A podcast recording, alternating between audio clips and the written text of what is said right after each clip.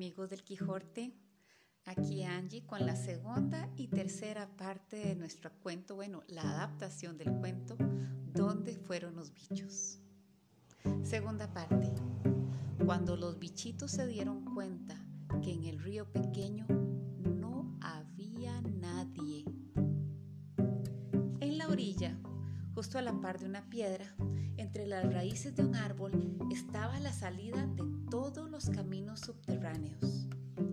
Hasta allí llegaron las lombrices, las hormigas, los escarabajos, los saltadores, los grillos, las chinches de campo y un montón de bichitos más. Beatriz la lombriz era muy buena nadadora por eso salió de la cueva y se metió en el agua. Se movió velozmente hasta la mitad del río pequeño y comenzó a llamar a todos sus amigos. Pero nadie contestó. Y Beatriz la lombriz se puso un poco nerviosa cuando se dio cuenta de que su color amarillento no solo seguía sobre su cuerpo, sino que ahora cambiaba y se hacía color violeta. ¿Esto qué es? Ay, mamacita lombricita. Es que no solo no había nadie en el río pequeño, sino que el agua, que en otro tiempo era verdecita, fresca y pura, ahora estaba anaranjada, con partes cafés y grises, estaba medio caliente y pesada. Era como si en lugar de agua eso fuera una crema una crema de colores y sabores bien feos. No se veía nada y a Beatriz la lombriz le dolió el estómago porque seguramente había tragado de esa agua. ¿Dónde están mis amigos los peces y los cangrejos y mis primas hermanas las lombrices de agua? Preguntó casi llorando. ¿Qué le pasa al agua? que ahora no sabe bien. Es una sopa horrible. Debo regresar con mis amigos y les voy a contar todo lo que está pasando. Y se fue nadando con dificultad porque le dolía el estómago y se sentía muy mal. Tercera parte. La terrible sorpresa que recibieron los bichitos al salir a la superficie y encontrarse con lo que se encontraron. Después que Beatriz la lombriz contó todo lo que había visto y lo que no había visto en el río pequeño, la cueva quedó en silencio. Todos los escarabajos se golpearon sus caparazones pensando qué hacer y los demás bichitos los miraban sin decir nada. Ya está, dijo uno, hemos llegado a una conclusión. ¿Cuál? preguntaron todos. Y eh, que no sabemos qué hacer. Bah, y para eso se golpearon tanto y pensaron tanto, dijo una chinche de campo. Todos hicieron silencio y siguieron, siguieron pensando.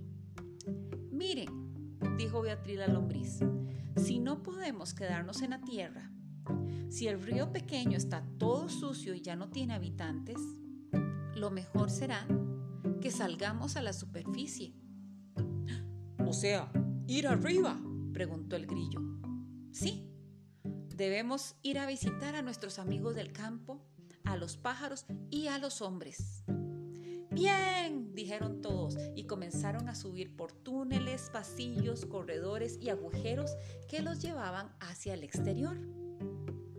La tierra seguía con el mismo color, y el mismo olor que tenía el sembrado allá donde vivía Beatriz la lombriz. En el camino, algunos bichitos se preguntaban a dónde habrían ido los que vivían en el río pequeño. Y el grillo les dijo que tal vez se habían ido al río grande o al mar inmenso. Sí, tal vez, dijo Beatriz la lombriz, pero lo terrible sería que esas aguas también estuvieran malas como las del río pequeño. Sería horrible, dijeron todos y continuaron hacia arriba. El primero en saltar afuera fue el grillo. Luego siguieron otro montón de saltadores y finalmente salieron las hormigas, Beatriz la lombriz y todas las chinches de campo. El resto de los bichitos se quedaron cerca para construir un lugar limpio y cómodo por si tenían que quedarse allí. Una vez que estuvieron todos afuera, se pusieron muy tristes porque la tierra estaba feísima. Los pastos estaban amarillos y secos. Los árboles y las plantas parecía que no tenían vida. Ningún bichito vio pájaros. Y Beatriz la lombriz, que se había subido a un junco para ver más lejos, no vio ningún animal. ¿Dónde están las vacas? preguntó. No ves ninguna. No, ninguna. Tampoco veo caballos, ni perros, ni gatos, ni pájaros. Y personas tampoco veo, no veo nada. En ese preciso instante, cuando Beatriz, la lombriz, se iba a bajar del junco, un fuertísimo hizo temblar la tierra y el aire, las hojas y las plantas y a todos los bichitos que salieron corriendo y se metieron de cabeza en los huecos más próximos. Es que el ruido venía justamente hacia donde ellos estaban. Y entre más se acercaba ese ruido, parecía que el mundo se iba a romper en mil pedazos. ¡Corran! Unos. ¡Protéjanse! decían otros. ¡Al suelo! ¡Métanse en cualquier hueco o debajo de alguna piedra! Eran los consejos de las hormigas. Beatriz la lombriz fue la última en meterse en un hueco, pero aunque estaba muerta de miedo, igual se asomó para ver qué era lo que producía ese ruido que casi los dejaba sordos y que hacía temblar la tierra. Es terrible, qué gigantesco. Nunca había visto semejante cosa. ¿Qué es, Beatriz? ¿Qué es? Insistieron las hormigas y todos los demás bichitos que estaban metidos en sus cuevas. Ah, no sé, parece un pájaro gigante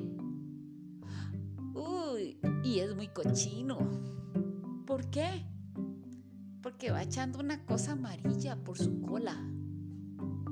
O sea que es un pájaro gigante que está haciendo caca.